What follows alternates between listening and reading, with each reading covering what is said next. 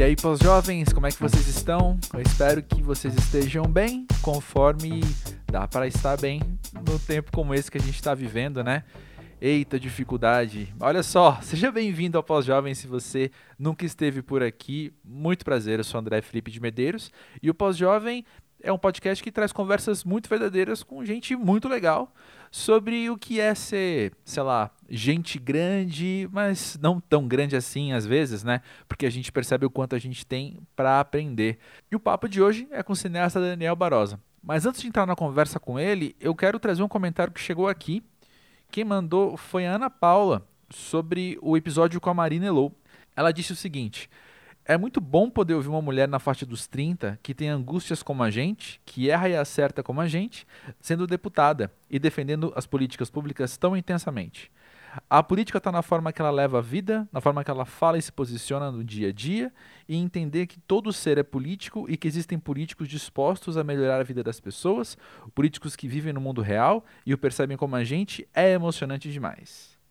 Valeu, pô, Ana Paula, brigadão pelo seu comentário. Eu concordo muito com você. E o propósito aqui é justamente esse, né? É a gente lembrar que gente é gente.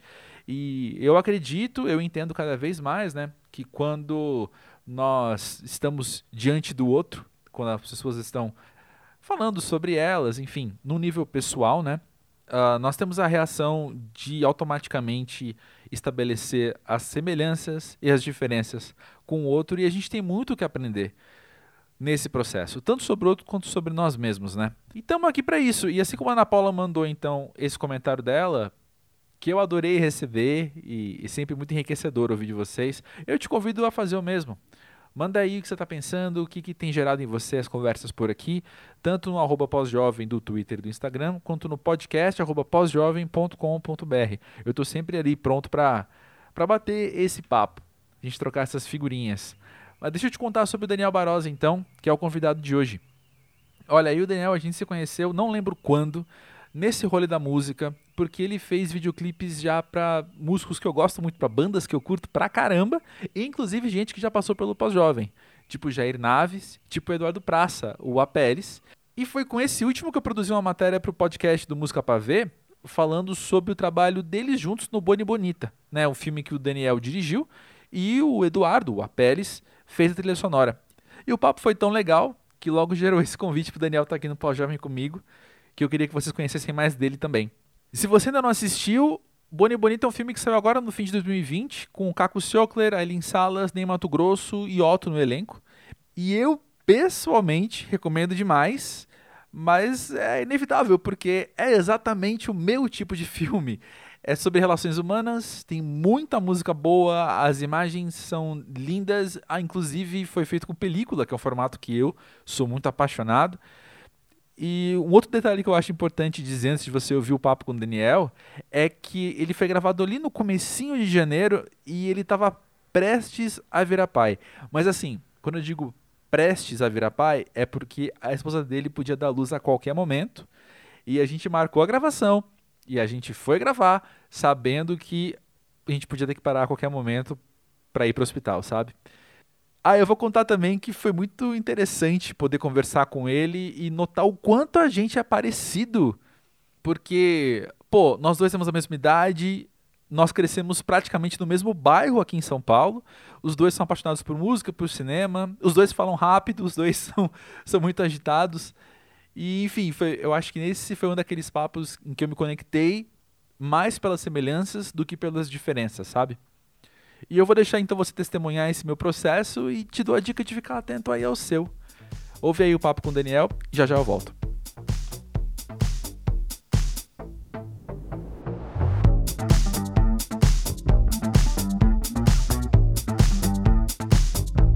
Daniel, e aí? Para você, o que é ser pós-jovem? Pós-jovem. Não sei, né? É um, aquela coisa que você, você é jovem ainda, mas você não é na verdade, então Eu não sei dizer exatamente. Eu acho que é meio que essa, esse limbo mesmo entre, entre você. Você não se. Eu, não, eu, pelo menos, eu não me vejo como um adulto, né? Por exemplo. É, uhum. é, é, por exemplo, meu pai, na minha idade, eu tava nascendo, né? Meu pai tinha minha idade. Eu não consigo imaginar uhum. eu tendo a idade do meu pai, assim. Tipo, vendo meu pai uma pessoa adulta. Eu nunca consigo imaginar eu nessa fase. Eu vejo jovem, mas eu acho que pós-jovem é isso. Mas eu sou jovem também, porque vira e mexe eu encontro pessoas que nasceram em 2000, 90 e 99, hoje atrás você fala, você faz as contas, calma aí. Ah, não, nossa, essa pessoa já, tipo, tem muito mais de 18 anos já, na verdade. Essa pessoa, é... essa pessoa tá sendo da faculdade, pessoa que nasceu em 2000, sabe? Então... Pois é, eu li um tweet ontem, cara, que era alguém, acho, não sei se a pessoa era médica, enfermeira, mas ela falando, ah, a consulta era com um paciente nascido em 2003, aí eu esperava uma criança e entrou um cara de quase 2 metros de altura.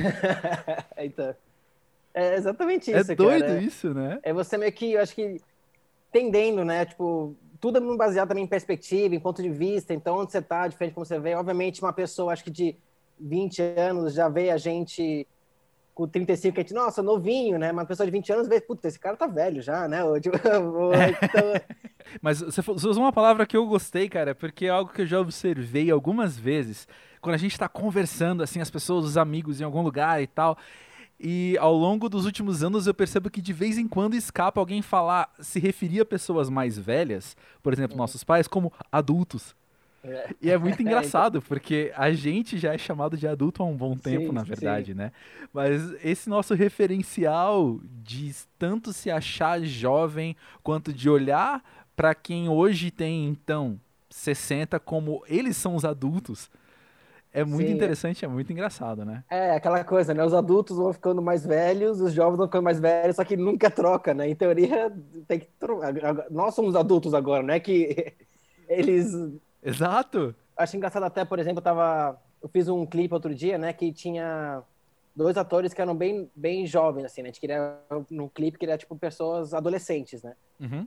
Daí eu fui atrás de escola de teatro, de grupos de adolescentes mesmo, a gente arranjou dois, um casal de atores, né? Eram namorados, eles tinham 16, 17 anos, né? Falei, ótimo, beleza, né? Uhum. E daí pela, foi a primeira vez que eu tive um contato, assim, meio que trabalhando, conhecendo um pouco mais, sabe? Tipo, assim, sem ser de familiares, uma pessoa que eu nunca vi na minha vida, conversando, pessoas que tinham realmente, que eram adolescentes, né? E como elas enxergavam, assim, eu me, eu me vejo tão jovem quanto eles, mas obviamente não sou, né? então, foi, foi muito interessante. Daí, naquele momento, de repente, me coloquei um pouco, assim, na, no ponto de vista deles, na, na perspectiva deles, e eu comecei a me enxergar pelo olhar deles, eu comecei a falar, nossa, tipo, realmente, tipo, assim, eu, eu sou um adulto, né? Então não tem mais essa coisa de eu tenho que agir como adulto, será? Mas o jeito que eu tô agindo, eu já tô agindo como adulto já para eles? Ou eu pareço um molecão? Não sei. Que engraçado, né, cara? Outro dia eu entrevistei o Alfie Templeman, um músico britânico que tem 17 anos. 17 anos. E aí eu tava falando com ele e de repente eu pensei assim, eu tenho literalmente mais que o dobro da sua idade. Isso é, é. Bem isso, bizarro. Isso é bem bizarro. Isso é bizarro. E vai aumentando, né? vai, vai ficando cada vez mais frequente isso, né? Isso, você citou uma, uma dinâmica agora que eu acho interessante, que é você justamente no set, sendo produtor, sendo diretor, que é você tá numa posição, é uma palavra que a gente não gosta às vezes de falar, mas é, enfim, sociologicamente correta, que é uma posição de hierarquia que você tá ali uh, comandando aquela situação. E também é interessante quando você está comandando pessoas mais velhas, né? Sim, sim, sim.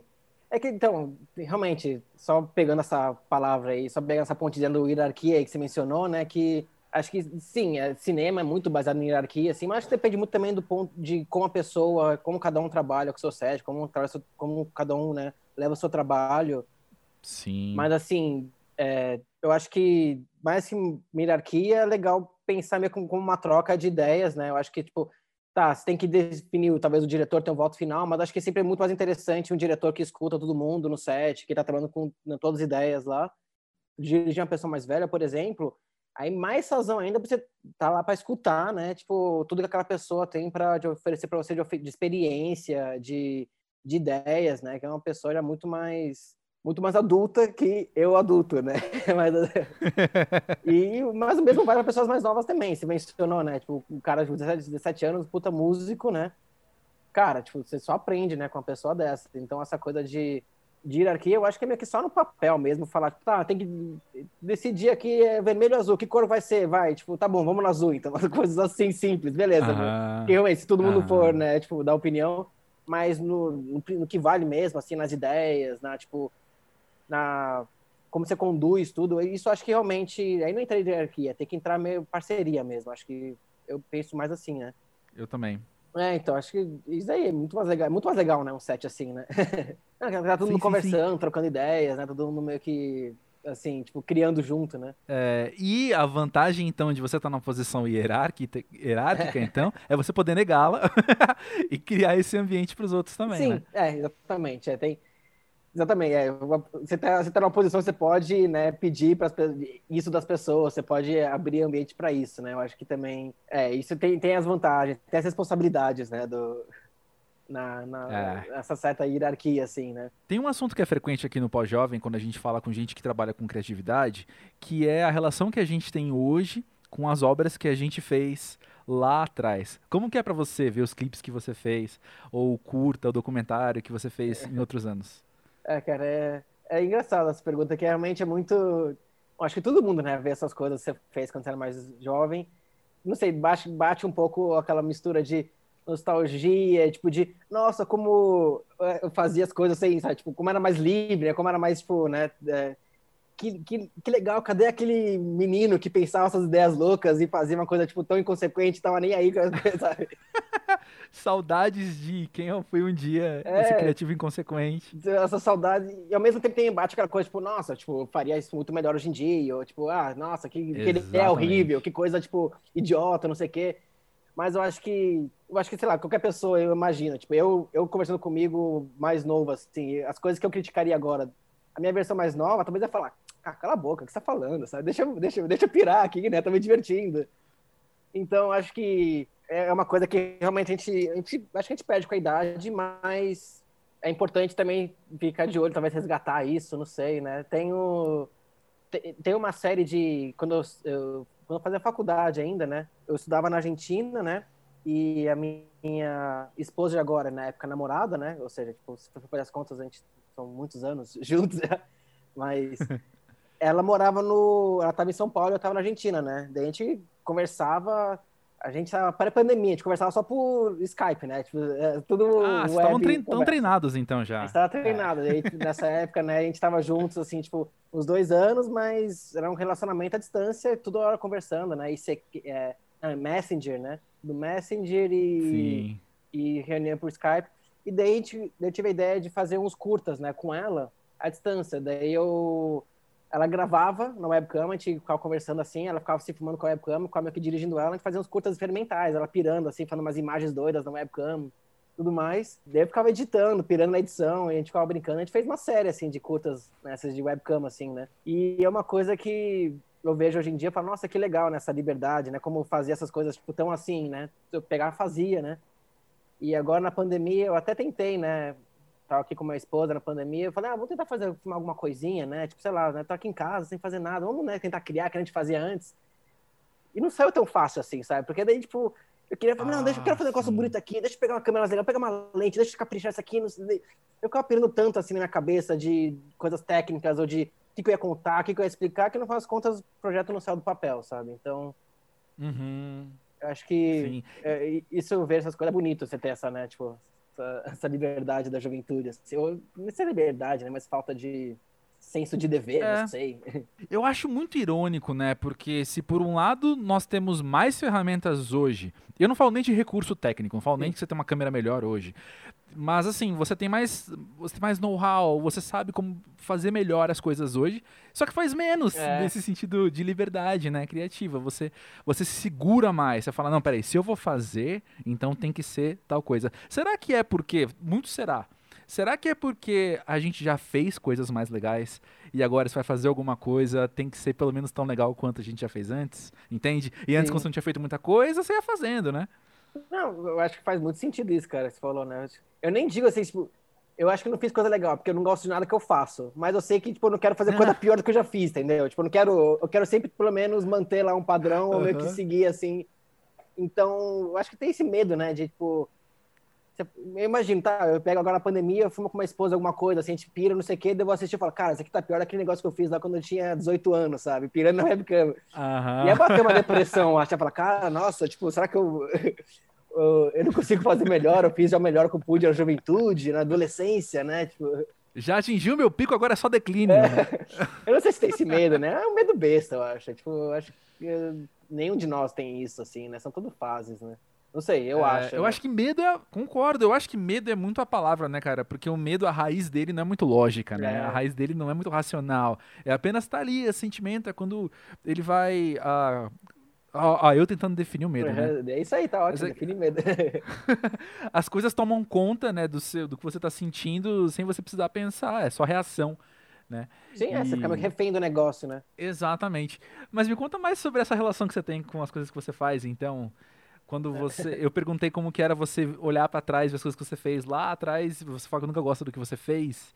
Então, de fato, acho que isso responde também de um outro lado essa pergunta. É, né? sim, sim. É, é, tipo, eu, eu- sempre vejo, eu sempre vejo os erros das coisas que eu faço. Isso, eu, eu tenho, eu tenho essa, eu sou muito, assim, noiado com, sou perfeccionista com várias coisinhas, eu tenho meio que esse estoque, sabe? Tipo, e, Sei. e eu, é péssimo isso, né? Porque você, você vê alguma coisa que você fez faz tempo, eu até vejo coisa e falo, nossa, que legal isso aqui, eu não tinha percebido que isso aqui não tava legal, mas eu- o que sai mais pra mim é, nossa, é, realmente, esse negócio aqui tava feio, essa coisa aqui tava mal escrito, tipo, ah, não, esse aqui podia ter melhorado, não, ou esse corte aqui faltava um pouquinho, uns, uns tempinhos, não sei. Mas essas coisas sempre ficam, cara, e...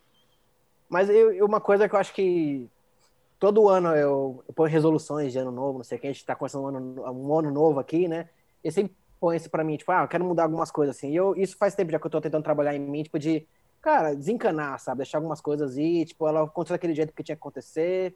E eu posso, eu posso ver o negócio de um jeito, mas outras pessoas não estão vendo também desse jeito, então, sabe, tipo, não adianta ficar na, na, na cabeça, na caixinha na cabeça lá, noiado com essas coisas, senão, tipo, é, não é nada saudável. E, cara, na, na pandemia, tudo isso daí, tipo, é meio que fica potencializado, né? Então, É verdade. Tudo vem à tona, bem né? à toa, né? Eu tentando escrever aqui, pensando coisinhas assim, tipo, não, isso aqui não tá bom o suficiente, deve ficar bitolado uma coisa, mas, tipo, eu tô, eu tô aos poucos aprendendo a, a lidar com isso, eu acho.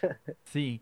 E perguntas carregadas de autoprojeção. Daniel, então quando você tá nesse movimento de olhar para o que você faz e encontrar bastante defeito, e querer modificar muita coisa que já tá pronta, enfim, como é que você pega encorajamento para continuar? O que que te incentiva a continuar? Entende?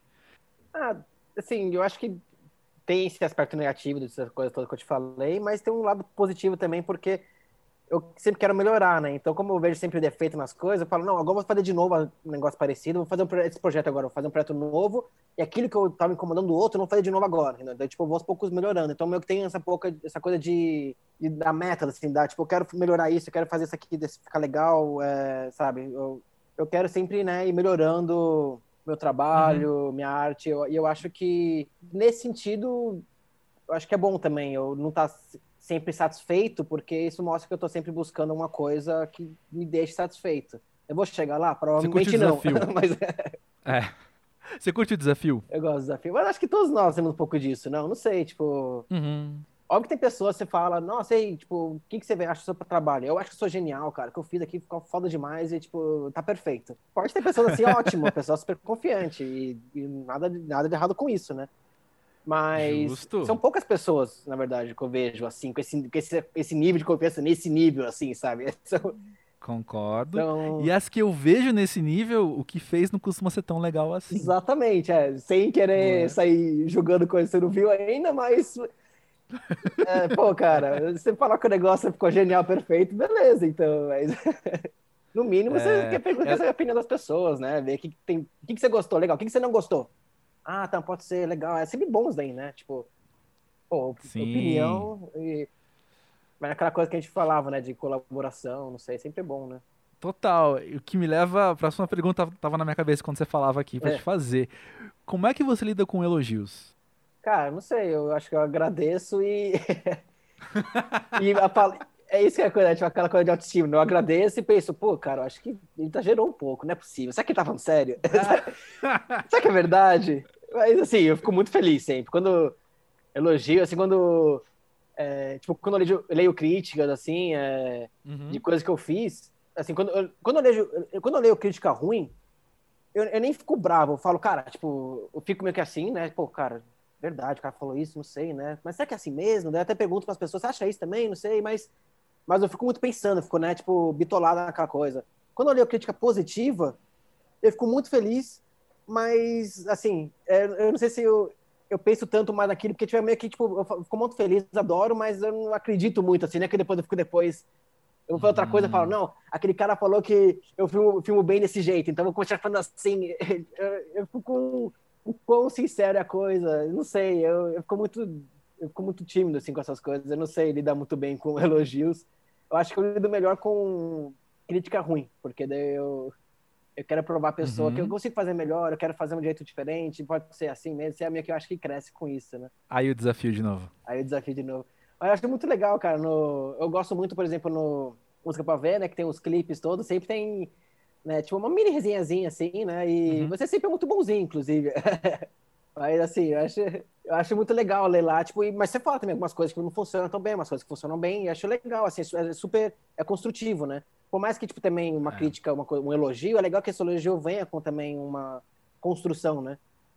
Uma pessoa que fala, é. tipo, nossa, você é demais, perfeito, ficou genial, ficou lindo. Legal, obrigado, você adora, tipo, aí você ficou lindo, maravilhoso, perfeito. Eu, eu acho que fiquei meio confuso aquela parte lá, mas, cara, tudo bem, tipo, funciona mesmo assim, tipo, daí você meio que, sei lá, eu acho que você cresce mais com isso, assim, do que só um tapinha nas costas, sabe? É, eu vou, eu vou comentar o que você falou, lutando contra tanto o meu instinto de desacreditar o elogio que você comentou, porque eu sou parecido, quanto com a vontade de meio que me explicar que tá, tá surgindo aqui. Mas a é, questão é, claro. é que acho que quando o clipe tá já vai lá pro site, quando ele é selecionado para estar tá no site, é porque ele já vale a pena. Porque a gente tem tão claro. pouco tempo, tanto a gente produzindo no site, quanto vocês lendo, vão ter tão pouco tempo que, cara, eu não vou trazer um clipe muito mais ou menos de uma música muito mais ou menos para falar para vocês, ah, gente, isso aqui é meio mais ou menos.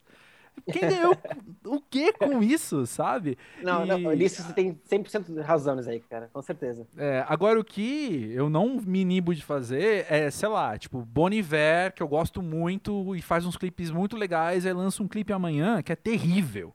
E é, tipo, é. inexplicavelmente terrível, sabe? Sei lá, preguiçoso ou clichêzão. Aí eu viro e falo assim, ó, isso aqui ficou preguiçoso, clichêzão. Entendeu? Sim, sim. É uma coisa assim de, de fato uh, expor um problema que é quase uma anomalia na carreira do cara, sabe? Chegar e falar, ó, oh, muito bom, vale a pena ouvir, esse clipe não foi legal. Por causa disso, disso e disso, né? É, mas eu acho que faz sentido isso. Quando você, quando você é, chega num patamar, assim, né, tipo, de sucesso, de carreira da arte, assim, que é, tipo, reconhecida, né, tipo, uhum. tem meio que uma abrangência muito maior e e claro, não é que porque você vai falar mal num clipe do Bonivel, o cara vai, tipo, sair chorando, vai ficar, tipo, super mal, vai parar de fazer tudo. Tipo, eu não vou mais, eu não vou filmar mais, não vou fazer mais música, acabou. Que é, é, realmente é outro nível já, mas mas ao mesmo tempo não faz sentido também ficar chutando, assim, um projeto, tipo, pequeno, feito na raça, assim, sabe? Tipo... Pois é. O que, que, é, que você é. ganha, né? Tipo, realmente, vou, vou, publicar aqui uma resenha metendo pau naquele, nesse filme que foi feito super na raça, dependente, que quase ninguém viu as poucas pessoas que vão saber, do, vai ter mais gente que vai ler a crítica do que vai ter visto o filme de fato e que você ganha com isso, né, cara? Exatamente, exatamente. É. E, cara, tem uma coisa que eu tava pensando esses dias antes da gente conversar aqui agora, que é. É cultural, né, cara? Então é meio inegável. Mas existe um grande fetiche na marca de você fazer um longa, não é? E, e você conquistou isso. É uma conquista de fato. É. Essa é a minha leitura daqui do lado de fora. Eu que nunca fiz um longa, por exemplo, tô tendo essa leitura olhando para você e pensando na sua carreira, tendo feito clipe, tendo feito documentário e aí agora faz um longa de ficção. Como que é estar do lado de dentro e, e viver isso, né?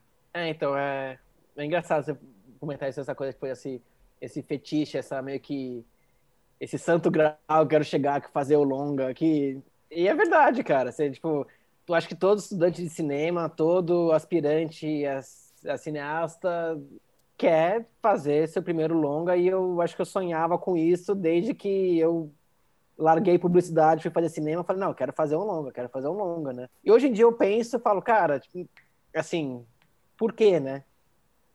É, eu acho que eu, eu, vejo hoje em dia pessoas têm carreiras inteiras de só videoclipe, ou pessoas que fazem só curtas-metragens, ou sabe? Que nunca de fato fez um longa-metragem ficção e, cara, a carreira da pessoa é muito melhor que a minha, por exemplo, que eu fiz um longa de ficção, sabe? Eu não, eu não, eu não ganho mérito nenhum, sabe? sabe? Isso daí não é que, não é que tem uma medalhinha nova, você ganha, né? Agora você, você passou de nova é. fase, toma aqui sua estrelinha especial, você é nível Master Blaster agora, você fez um longo. É, aí novas portas se abrem para você aqui que você não enxergava antes é. e o tapete vermelho vem até a sua casa. Assim, isso pode acontecer, obviamente. Tipo, você. O legal, o bom de fazer uma longa-metragem é que você meio que. Tudo meio que você faz na carreira de um. Isso agora entrando um pouco mais na vida de cineasta, assim, no meu ponto de vista. Uhum. Mas acho que tudo que você meio que faz, assim, numa carreira, um, um, diretor de cinema, uma diretora de cinema, tudo que essa pessoa faz na, na carreira é para chegar nesse momento de reconhecimento que, que geralmente vem com o primeiro longa, ou talvez o segundo longa, mas esse você, você pode ser reconhecido, por exemplo, com curta-metragem, com outros trabalhos menores, mas o seu reconhecimento de verdade, o que, que vai abrir portas para você de alguém te chamar para te contratar você para fazer um projeto específico, vai ser o momento que você fez realmente uma coisa em longa-metragem ou algum projeto grande, né? Ou uma série, enfim. Então essa coisa desse fetiche tem um pouco de sentido se for pensar por esse lado, que você começa lá, faço clipes, eu faço curta-metragens, daí esse curta-metragem vai em festivais, em festivais você conhece uma galera, essa galera se conhece produtores, conhece atores, esse, tudo isso daí é meio que uma preparação para fazer um projeto maior. E no momento que você faz um projeto maior, você vai num, você vai num festival, quando você está com longa-metragem, aí é diferente. Eles não estão conversando com você já de qual é o seu próximo projeto, assim, eles estão lá para ver seu filme. E às vezes fala, cara, tipo, pô, eu acho legal a sua linguagem. Você tá, tá, tá interessado em fazer um projeto assim? Ou tipo, ah, eu tenho um roteiro aqui, você estaria interessado em trabalhar nisso? Ou um produtor, qual é o seu próximo roteiro? Quero produzir ele. Enfim, é uma conversa diferente, né? De quando você chegar, tipo, com, com curta ou com outros projetos menores, né? Mas eu vejo, cara, muita gente também fazer longa por fazer longa não adianta nada também. Tipo, você fazer um longa-metragem só porque Total. você quer fazer um longa-metragem, tipo, ganhar sua estrelinha lá e falar, tipo, cara, eu, eu sou diretor longa-metragem, eu fiz cinco longa-metragens, ficção, né? Ótimo, legal, puta trabalho, realmente. Tipo, tem, acho que tem muito mérito em fazer isso, mas isso não significa que você é um, um puta cineasta, sabe? Necessariamente. Tipo, uhum. acho que uhum. é, né, pela quantidade ou pelo tamanho das coisas que você fez, mas muito mais pelo carinho que você pôs né, no, no projeto e o que, que você conseguiu contar com esse projeto, né? Às vezes, pô, quantos, quantos como eu falei, né, quantas é, pessoas, carreiras de, de curta-metragem que tiveram carreiras muito mais frutíferas que vários outros diretores que fizeram um, um longa só na vida, por exemplo. Né? Entendo. Mas você citou o carinho que você coloca na obra e tal. O Boni Bonita ele foi feito ao longo de bastante tempo, né? É, então, o, acho que o Boni ele nasceu com aquela coisa, assim, você falou, projeto fetiche, eu quero fazer meu longa, né? Então, nasceu meio que esse projeto lá em 2010, mais ou menos, quando eu trabalhava numa produtora, né? Trabalhava montando, né? E eu ficava meio que escrevendo meus roteiros. Eu pensei, pô, vou escrever um roteiro, pensar um roteiro que dá pra fazer barato, né? Um roteiro dá pra fazer tipo, um poucos recursos, uma casa só, poucos atores, etc, né? E foi trabalhando no roteiro nisso daí e daí o projeto mesmo, o roteiro ficou pronto lá para 2015, mais ou menos, né? Que eu ia estar uns pouquinhos nele, né? E, mas o projeto ele ganhou um pouco de vida quando os curtas, eu tinha feito um curta-metragem nesse meu tempo, e um, um desses curtas-metragens que eu fiz, ele foi muito bem em festivais, né? Tipo, ele rodou vários festivais, tudo. Eu conheci uma galera, eu conheci produtores, eu conheci, tipo, atores, tipo, em outros países. Qual mais. o nome desse? Pro pessoal procurar? Atenista chama. Ele tá. tá tem vários é, portais de curta, está liberado no Vimeo também, tá fácil de achar ali. Hoje em dia tá, tá lá para o mundo ver. e daí, com isso daí, que abriu umas portas para esse projeto, e daí eu comecei a trabalhar mais nele e começar a ir atrás de atores e tudo mais, e o projeto foi crescendo com isso, né?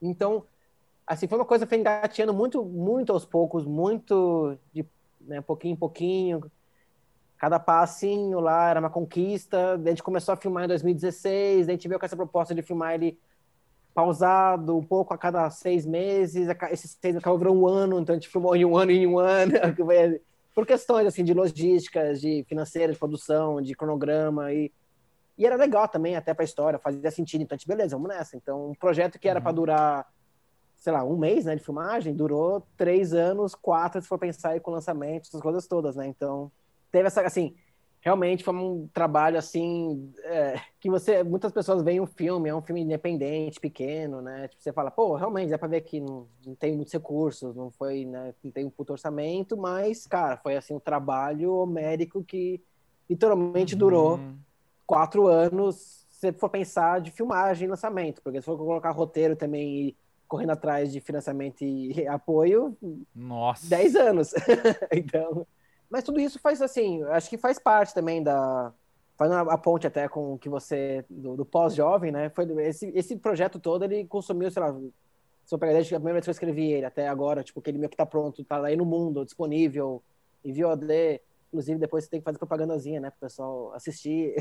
É isso aí, é isso aí.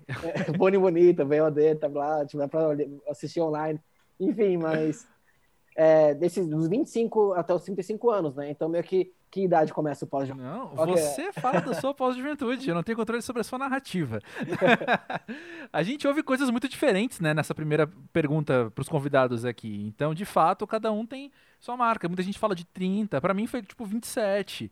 Então, e tem gente que mais velha que fala, ah, não sei, eu ainda sou jovem. Então, eu não sei, não cheguei no pós. Né? é, mas entendi a questão de, de ser o, o, trabalho que te, que te atravessa a juventude e quando você chega ao final dele, você tá diferente de quando começou, né? Exatamente, é. Então, eu com 25 anos, quando comecei a trabalhar no Boni Bonita, e agora com 35 anos, com o Boni Bonita lançado no cinema, eu sou tipo.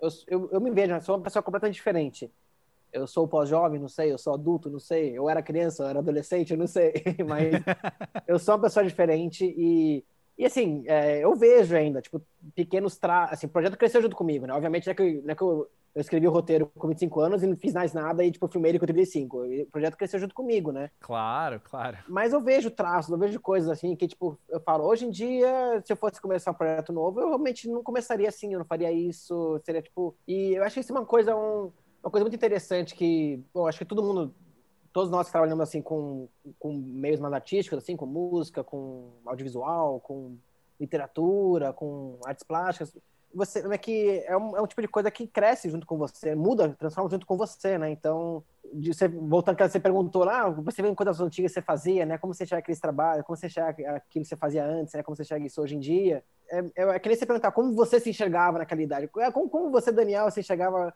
André, como você, como você chegava com o André de 25 anos? Que, que, que, inclusive, ó, uma boa ideia para um podcast. Tinha que entrevistar você com 25 anos, aí, fazer uma viagem no tempo, você entrevista você. Você com tá 25 agendado, anos. Tá agendado. você entrevistando você com 35, você com 25 entrevistando você com 35 pós-jovem.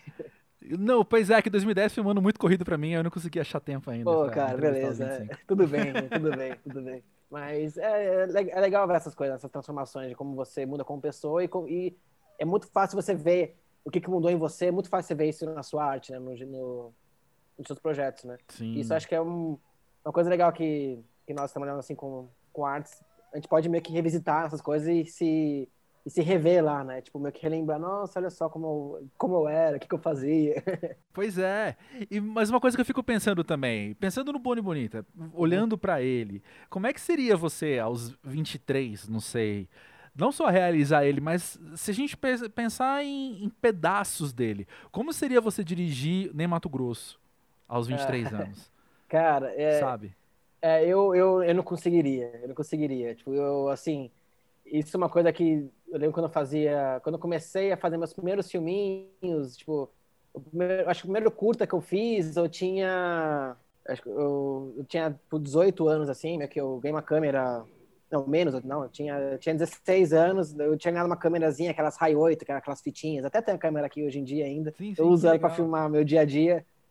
Mas daí eu eu filmava assim e assim, eu não sabia conversar com pessoas, eu não sabia meio que essa interagir, eu era muito eu sou, né, muito tímido assim, muito eu falo rápido, falo bagunçado, ninguém entende o que eu tô falando. e isso foi uma coisa que eu fui aos poucos melhorando, porque a primeira vez que eu tive que dirigir uma pessoa que não era amigo, por exemplo, quando eu fui nesses curtinhos que eu falei, fazia uhum. 16 anos, era tudo amigo, sei lá, fumava tipo um amigo claro. meu, eu tava lá, tipo, cara, sei lá, corre pra lá, olha pra parede, dá uma pirueta, tipo, enfim, enfim assim, era simples. Mas no momento que eu tive que dirigir um ator que era uma pessoa que não me conhecia, que apareceu lá no projeto, no curta-metragem, também nada, eu comecei a, daí eu comecei a meio que apanhar, assim, tipo, pô, eu tô falando, a pessoa não entende o que eu tô falando, mas na verdade o problema sou eu, eu não tô explicando direito, né, o que, eu não tô dando o que eu tô pensando, eu não tô conseguindo me, me explicar direito, né, e a pessoa fica mais confusa. E eu sempre pensei isso, cara, se eu vou conseguir dirigir um longa-metragem quando eu estiver pronto para dirigir um longa-metragem, né. Ainda bem que eu tava, uhum. o Boni, porque se eu não tivesse pronto, eu não teria feito ele. Então acho que são coisas que acontecem no seu tempo.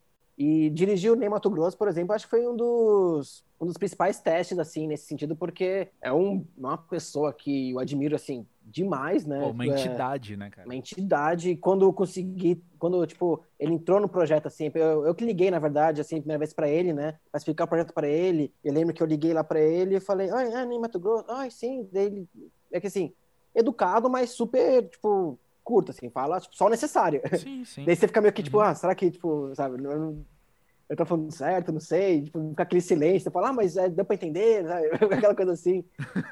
Daí até falei uma hora, tipo, não, aqui tem um personagem X que é um músico, daí pensei em você, ele falou, ah, mas eu não sou músico, né, É, eu sou, como é que ele falou? É, um cantante. Não, sim, sim, tá, daí eu ficava nervoso, assim, tipo, ah, é, não, mas, enfim, mas ele gostou do projeto e depois, com ele no set, ele. Quando é pessoalmente, também, quando você vê a pessoa, tipo, você, você consegue ver né, a pessoa, o rosto, você, é, eu acho que expressão Uhum. né, facial, corporal, isso ajuda muito também a comunicar. E daí foi muito Com mais fácil, certeza. assim, tipo, ele é um amor de pessoa e ele foi. É, aí, é, isso daí eu fiquei mais à vontade também e conversei com ele, a gente trocou ideias, tudo, expliquei pra ele o projeto. Daí ele mesmo fala, cara, tá legal, não sei, ele ficava meio inseguro de umas coisas. Eu falo, não, tá ótimo assim, blá, blá, blá, isso aqui talvez não, é. E daí foi, daí deslanche, daí foi. Daí eu falei, cara, beleza, eu dirigi, eu dirigi em Mato Grosso, eu tô, eu tô pronto pra dirigir outras pessoas, assim, porque isso daí foi, foi uma noite acordada antes do dia, porque eu tava nervoso mesmo de, cara, será que eu vou, vou voltar pra minha versão de 22 anos que eu não consigo falar nada, falo mais enrolado que eu já falo agora, sabe? E o cara vai entender nada, ele vai pra minha cara e falar, Que hã? engraçado, cara. Que engraçado. Eu tenho três comentários pra fazer sobre o que você acabou de falar e eu espero que eu não esqueça um ou dois deles conforme eu vou falando. Mas uma coisa que eu fiquei pensando é que tem uma coisa muito pós-jovem na sua fala, que é de você, num primeiro momento, falar, pô, as pessoas não entendem o que eu falo, e num segundo momento virar falar, pô, eu não sou, eu não tô me fazendo ser entendido, sabe? Quando você admite um problema e você admite um, um- uma falha sua, né, que você Sim. pode se preocupar mais. É bom, você vai Isso- evoluindo, vai crescendo, né? Vai se entendendo.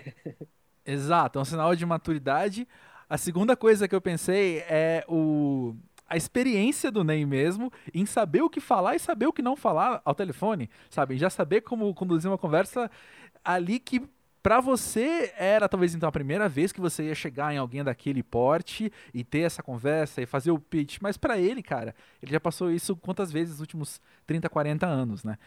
Então, Sim, tem é, essa, tá essa maturidade de saber já o que falar e o que não falar, e o que ouvir, o que não ouvir. E por último, o que eu acho que é o mais legal de tudo é a ideia de você, na noite anterior, tá super inseguro, aí você chega no set, tá lidando com ele e percebe ele inseguro com alguma coisa. Não, cara, isso, isso é doido, porque, assim, é, então, o que eu falei, eu passei a noite acordado, tava super ansioso, falei, cara, como é que.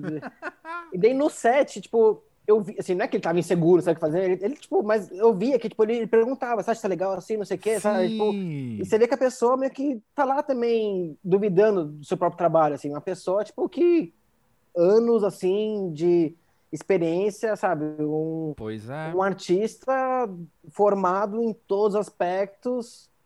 Então, eu acho Sim. que essa. Não sei, eu imagino, né? Que essa dúvida que a gente tá falando aqui, né? Essa coisinha que tem, tipo, ah, não sei se tá legal ou não. Isso, isso é pra sempre, né, cara? Não tem jeito. Você pode ser. Exato. Exato, é aí que eu ia chegar. E eu fico pensando que ela também pode ter conotações diferentes ao longo da vida. Talvez ela, no primeiro momento, é o medo que a gente tava falando, que era irracional. E ao longo do tempo ela vira uma cautela, sabe? Ela vira só um. Sim. Hum, deixa. Peraí, deixa, vamos com calma, que talvez dê, dê pra ser melhor. Vamos com calma, que talvez não tá tão legal assim, né? Então talvez isso. Falando talvez porque de fato eu não sei, é palpite, né? Mas talvez então isso vai se desenvolvendo ao longo do tempo, né? Vamos saber, a gente conversa de novo em 10 anos e falei como é que tá esse, esse, esse medo de Nossa, segurança. Já- Eu- isso é algo que eu penso com frequência, assim, porque voltando muito ao assunto, eu, pô, eu tô aqui agora ainda mais editando o pós-jovem e eu não gosto de me ouvir, eu não gosto das coisas que eu falo. Muitas vezes eu não gosto de, de, de ter essa experiência de ter que me ouvir falando de novo. Já tô ouvindo aqui em tempo real, eu preciso depois ouvir de novo o que eu falei, e eu sou sempre Sim. bobo, eu sou sempre enrolado, e, e- e várias coisas. Como é que vai ser então eu, daqui X anos, olhar pra trás e ouvir isso, sabe? Vai ser muito desconfortável, vai ser muito É. maluco. Porque isso é uma coisa que é partilhada entre, entre muita gente da nossa geração, que é a gente dá graças a Deus porque a gente não tinha Instagram aos 18 anos, né? Nossa, é verdade. Porque imagina né, como cara? seria a gente olhar para aquilo e falar, caramba, olha as coisas. Imagina você. Isso é algo que eu já falei aqui, que eu tenho que admitir, porque Nossa, é verdade. verdade, verdade. Eu tenho para mim que eu, se eu tivesse 18 anos hoje, eu seria um jovem passando vergonha no TikTok. Eu tenho certeza, eu me conheço. E eu seria um jovem passando vergonha no TikTok. Então, assim, isso, disso eu me livrei, disso o tempo me livrou, sabe? É, a gente tinha o Fotolog, né? Mas graças a Deus que eu acho que, tipo, saiu tudo do ar, né? Não existe mais isso. Eu procurei outro dia, eu procurei outro dia até porque eu queria, de fato, achar uma coisa, não lembro se era É. uma foto ou alguma informação, que eu lembro que eu publiquei num Fotolog em 2003, né? E não, não, não tem mais. É. Não tem mais, saiu do ar. Essa... Acabou. É, O para o Facebook e para o comprou e matou o projeto. Para o bem e para o mal, exatamente. Ia sair muitas coisas vergonhosas aí, de todos nós, né? Ah, tenho certeza. Mas, bom, acho que também a gente pode projetar para o futuro, pensar que a gente ainda mais adulto, a gente ainda mais pós-jovem, vai olhar pra gente agora, em 2021, e com um certo carinho, né? Com, com Então, é. outros olhares, assim. Ou talvez, olha aí, as- né? É. Estamos no, nos palpites, estamos no campo do faz de conta agora. Ou a gente vai olhar pra trás e falar, pô, mas naquela época eu tinha coragem de ligar o microfone e falar com o cara umas coisas que hoje em dia eu não conseguiria fazer. É, não, Não sei, então o que, sei. que- E vai ser o quê? O pós-jovem vai vir o quê? O pré-adu- pré-adulto? Pré-velho. Pré-velho? Pré-velho. É. Pré-velho. Pré-velho, tá bum. Então vai ter. O seu podcast vai crescer junto, então e vai virar o pré-velho eventualmente. Vai, vai, vai, vai. Com certeza. Daí a gente vai começar, começar a reclamar das coisas que não estão iguais como eram antes. Vai começar aquela coisinha, né? Isso. Tipo, eu não reclamo, não acho ruim ainda, mas daqui a pouco eu vou achar ruim, cara. Tô sentindo. Nossa, cara, a gente fala falando brincando, mas seria um exercício sensacional, né? A gente entender enquanto geração, entender enquanto de algo muito maior, mas coletivo mesmo, assim, né? De quando é que a gente então vira essa chavinha É, do cara. por enquanto as coisas são novas, a gente tem um senso de pertencimento a elas. Mesmo eu citei o TikTok, por exemplo, que é algo é, um- é um- é quase um consenso entre a grande maioria dos convidados do pós-jovem, que é algo que eu Não entendo. não faço parte. É, também. É, não entendo, não faz parte. Mas ainda assim a gente convive com aquilo, né? Tipo, tá ali do lado. A chegar no ponto que a gente rejeita as coisas, sabe? É, que é o. cara. Não, isso não é legal porque na minha época era melhor. É um Sim. exercício interessante de pensar. Quando que vai chegar isso. esse momento? É bom, acho que é legal, acho que todos nós pós-jovem temos em mente isso, tipo, de tentar, tipo, sabe, o momento que você rejeitar uma coisa, falar, não, como assim? Isso aqui não funciona pra mim, não é pra mim isso aqui. Tentar ligar uma chave e falar, nossa, calma, eu fiz isso. eu rejeitei uma coisa porque eu não entendo. Não porque é ruim, não porque não funciona, porque eu não quero aprender a usar. Por isso que eu rejeitei. Exato. Vai chegar pra todos nós exato. esse momento. Acho que isso é inevitável para todo mundo. Concordo. Eu já meio que tenho um pouco isso com. Eu tenho uma raiva do Instagram, porque eu uso muito pouco Instagram, né? Eu não tenho, por exemplo, um Não Instagram julgo. pessoal meu. Sim. mas eu uso pra promover coisas, né? Tipo, trabalho, produtora, o filme. E ele é tudo, pe- Uhum. tudo no celular, fica tudo pequenininho, sabe? Eu gosto, eu, tipo, eu tenho um computador aqui com um monitor gigante, porque eu não posso fazer aqui. no- Instagram não funciona em, em desktop, daí eu fico com raiva. Eu falo, eu tenho um 4K de polegada aqui pra mexer, pra escrever à vontade, eu tenho que ficar. Na...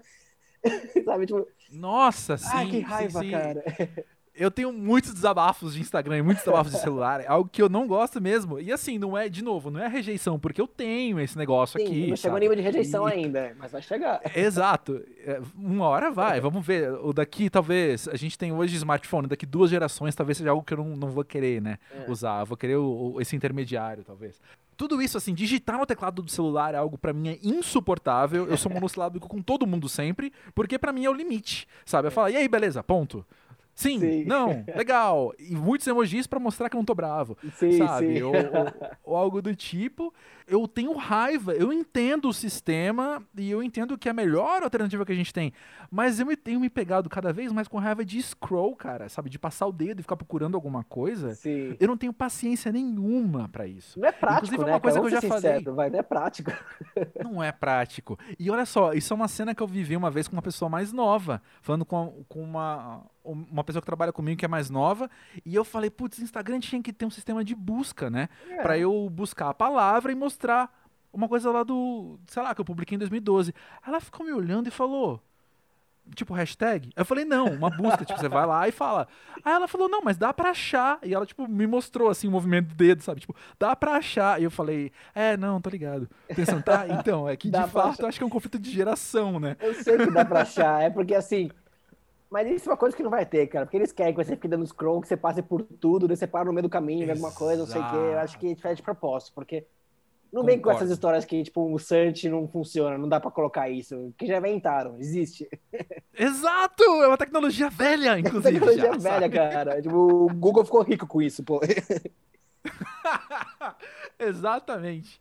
Bom, por falar em estar tá aberto ao novo e por estar tá aberto a, a enfim, coisas que, que, que, a gente nunca viveu antes também, é inevitável tocar nesse assunto com você, que você está à beira da paternidade pela primeira vez. Sim.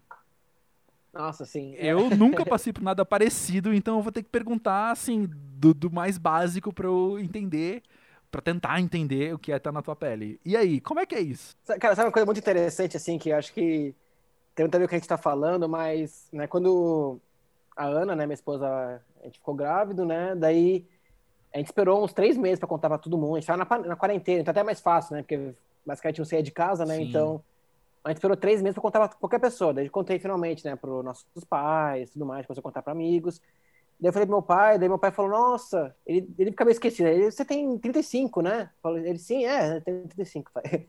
É aniversário em julho, né? É. E, nossa, então, quando você, quando você nasceu, eu tinha 35 anos e 6 meses. Eu vou fazer agora 35 anos e 6 meses em janeiro, quando vai estar tá para nascer Olha. agora minha filhinha. Daí eu pensei, cara, nossa, tipo, o pai tinha exatamente a mesma idade que eu quando, quando eu nasci, né? E deu... O primeiro filho também? Eu sou o primeiro filho também. Então meu pai virou Olha pai pela primeira vez. Deu, eu fiquei pensando nisso, eu fiquei pensando nisso, eu falei, nossa, cara, tipo, ah, já psicanálise agora, então. o meu pai era pós-jovem, né, na época, então, né, também. É. Ele era adulto e eu, eu, eu, pensava, sempre pensei na minha cabeça, meu pai casou, ele era adulto, né? Tipo, sei lá, eles casaram com 30 e poucos anos, não sei, 30 anos. Uhum. É, mas isso foi uma coisa que meio que virou uma chave na minha cabeça. Eu pensei, cara, tipo, eu, eu tenho a idade do meu pai, assim, então, sei lá, uhum. eu comecei a enxergar meu pai diferente já. Só com isso eu comecei a enxergar meu pai diferente já. Só de pensar uhum. nisso, né? E imagino que isso vai, tipo, mudar muita coisa, assim, inclusive agora com a chegada da, da bebezinha, né, que... E, bom, bate aquele medo tudo, mas acho que... Eu acho que eu tô pronto, não sei, né? Eu vou saber com ela aqui, na verdade. A gente tá bem tranquilo, na verdade, a gente não tá tão ansioso, mas ela tá super saudável também, isso ajuda também, eu acho, porque tem uhum. gravidez e tem gravidez, né? Algumas muito mais complicadas e a da Ana, graças a Deus, tá super tranquila até agora. É. Ela, ela, mexe pra caramba, então eu, eu, já, eu já sou meio que pai babão, que eu tenho uma porrada de vídeo no meu celular da barriga mexendo só, então da, da bebê na barriga mexendo. Então, ela nem nasceu ainda, já tem, tipo, dezenas de, de vídeos e fotos no, no, meu celular. Mas, Sensacional. Mas é isso, acho que é, tipo, faz parte, né, do, eu continuo pós-jovem tendo filhos? Como é que funciona isso? Não, claro. Cara, eu, eu não me surpreenderia de avós pós-jovens, assim, pensando nas pessoas que já passaram por aqui, pensando até em variedade de idades que a gente é, já recebeu, mas principalmente variedade de experiências, né? Eu penso que o pós-jovem, bom, a gente pode teorizar a maneira, à medida que a gente quiser, mas talvez exista ideia de que o pós-jovem nada mais é do que essa pessoa que carrega bastante juventude, mas está também dando outros passos, Sim. sabe? Então, eu penso que tem muitos pais, ou talvez até avós jovens, e eu falo isso até no sentido negativo, muitas vezes, né? Uhum. A gente ouve, pô, quanto você não ouve de pais irresponsáveis, sim, sabe? Sim. Irresponsáveis mesmo, tipo, que, que principalmente pais homens, né, que não assumem os filhos, por exemplo. Nossa, sim, sim. Então, claro, assim, você pode ter. Acho que o pós-jovem é justamente o lado bom da juventude, talvez, e o é. lado bom da maturidade de ser adulto. sim, sim. Engraçado, tem o, o Caco, né, do atua no, no Boni, né? Uhum. Ele é uhum. avô, né? Pra mim, ele é um pós-jovem avô, por exemplo. Assim, ele, ele, ele, é um pouco mais velho, ele tem uns 40, deve ter uns 40 e. Tinha 46, não sei quantos ele tem, 40 sete, uhum. assim, mas, cara, tipo, o espírito super jovem, super assim, é meio que. É meio que a nossa geração, assim, né? Não, eu não sei como é que funciona exatamente, tipo, de quando muda, quando vira chá de outra geração, mas é tipo. Você gosta com a pessoa, é uma pessoa que realmente, tipo, viveu o que a gente viveu, vive o que a gente vive, assim. E é uhum. avô já também, né? Então, também, né? Porque é, avô, de repente, ele tá batendo no celular, brigando lá, ou tipo, falando o celular virado ao contrário, de ponta cabeça, porque já não entende a tecnologia. eu acho que essa coisa vai, vai vir uma geração nova de avós aí bem diferente, né? Porque pessoa, não existe, né, pessoas acima de 70 com internet, pegaram uma internet para andar de jovem? É, acho que não, né? Não, o que a gente, na verdade, tem observado aqui no pós principalmente é que a nossa geração é a geração do limite. Sabe, você tem lembranças sem internet e lembranças com internet. Tá, é, faz, é. Então, acho que a geração que vem logo antes da nossa, ela já tem outra relação. É uma relação um pouco diferente, né? Sim, sim. Então, acho que isso, pensar em, em avós ainda. É que. Tá, enfim, cada vez mais distante dessa realidade digital, né? Sim, a geração que pegou a internet com já os 30 e tantos. A, a geração que pegou a internet no pós-jovem, é a geração que estava nos é. quando chegou a internet. Isso, isso, isso. A internet não tem a mesma importância na vida dela que tem pra gente, por exemplo, né? Então, isso eu acho que muda bastante. Com mesmo. certeza. Concordo muito, assim como observo lidando com pessoas mais novas, que a importância que tem para elas não é tão, tão forte quanto para mim, por mais irônico que possa parecer, principalmente depois dessa sua fala, que eu concordo plenamente.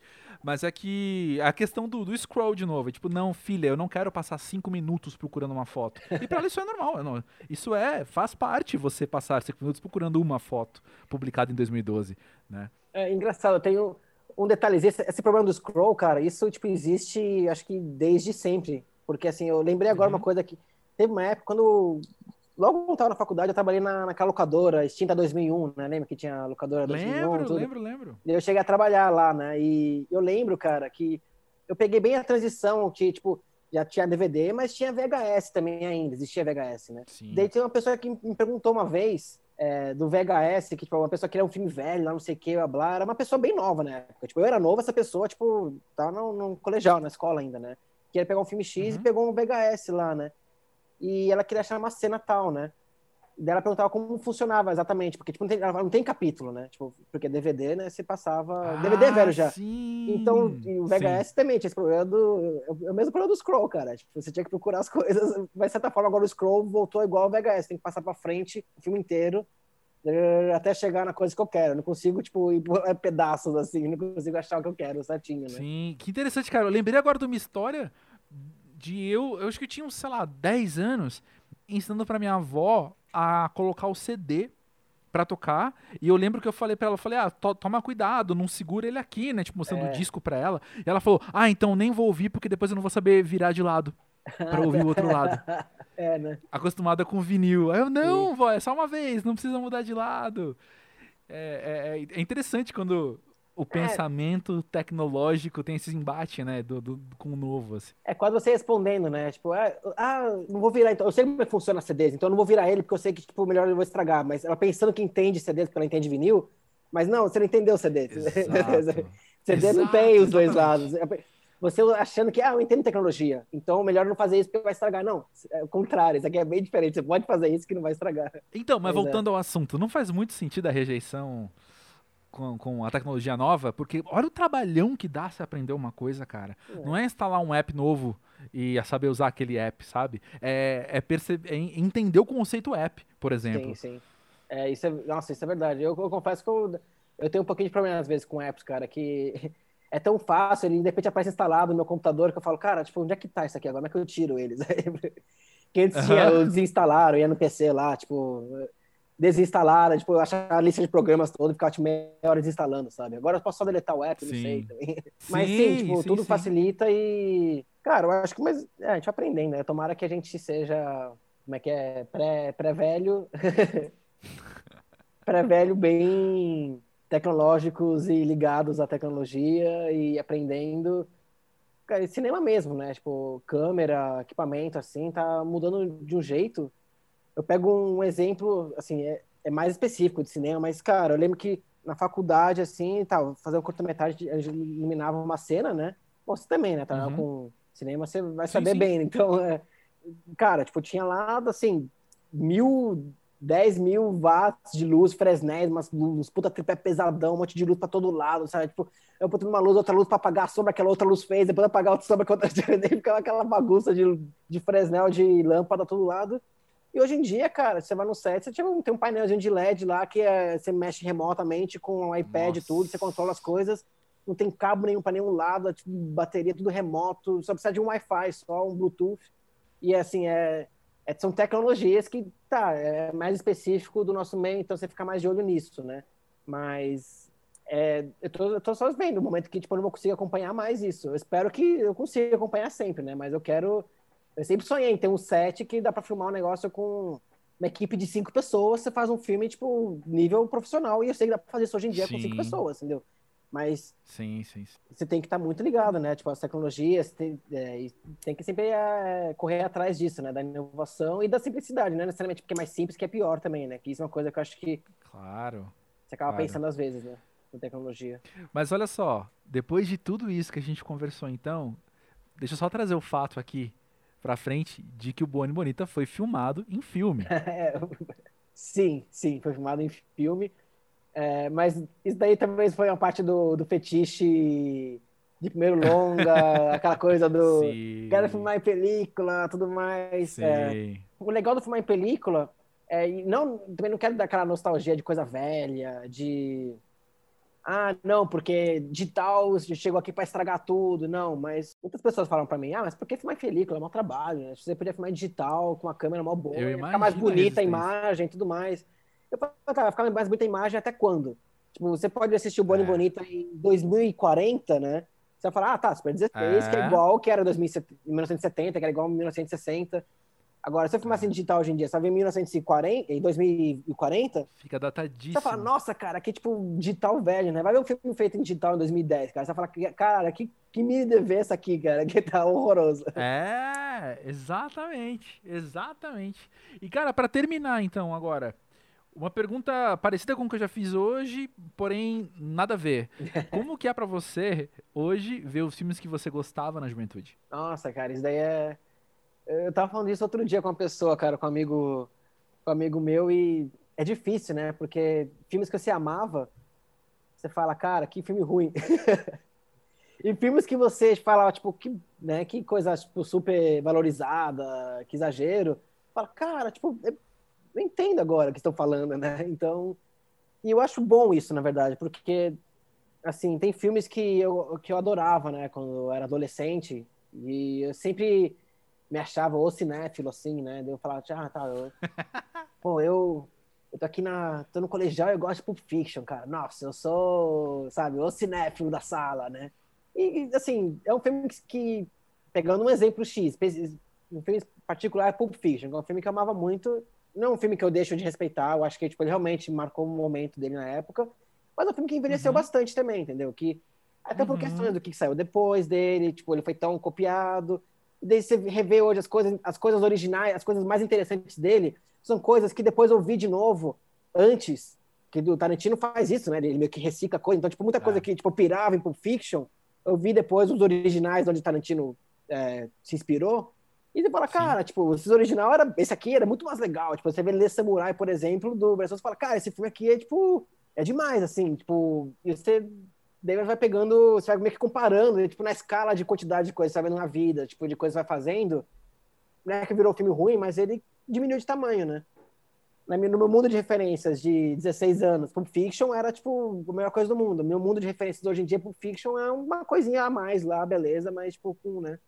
Sim. Eu acho que funciona para tudo, para música, né? Para artes, para não sei. Pois é. o que você acha?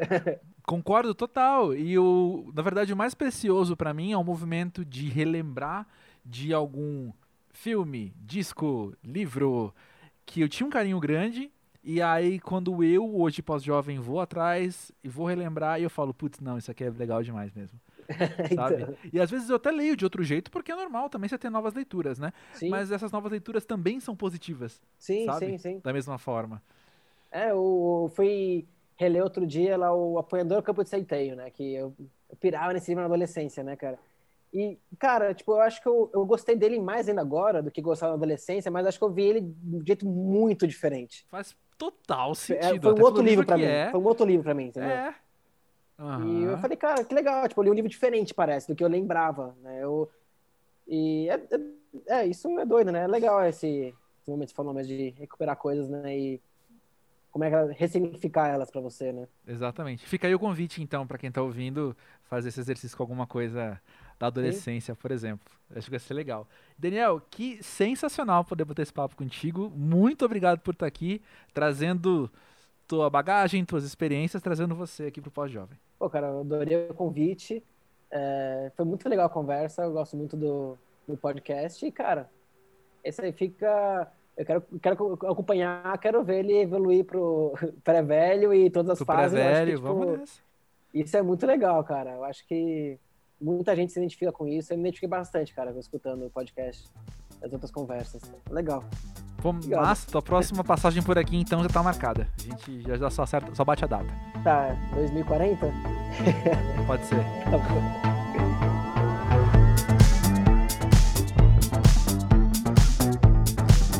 E olha só, eu tô muito feliz de poder reportar que dias depois da gravação desse episódio, a Nina nasceu.